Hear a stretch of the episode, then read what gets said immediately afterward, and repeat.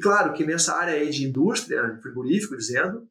a legislação brasileira e mundial ela é, é, o, é o lado que chega primeiro, né? São as legislações nessa área aí é, que obrigam todos os estabelecimentos que abatem animais, seja um estabelecimento com CIF ou com uma, é, com inspeção estadual, municipal, a, a garantir que o animal ele, é, ele vai ser morto efetivamente, né? vai perder a vida inconsciente e sem nenhuma dor.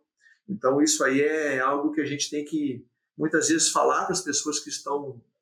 que, que a gente trabalha, deixar isso muito claro. Inclusive, essa é uma orientação que eu dou para os clientes, que a gente tenha treinamento de todos os funcionários dos frigoríficos, né, que é um número grande de pessoas, né, Guilherme, que se envolvem numa empresa, que tenham aulas bem, ou treinamentos, e no primeiro treinamento sobre bem-estar se fale justamente sobre esse ponto, né, nesse momento aí da, da morte do animal, que é uma morte indolor e inconsciente, para que a pessoa também que está no frigorífico, ela tenha essa é, tranquilidade de que ela não está fazendo o animal sofrer é, de forma alguma.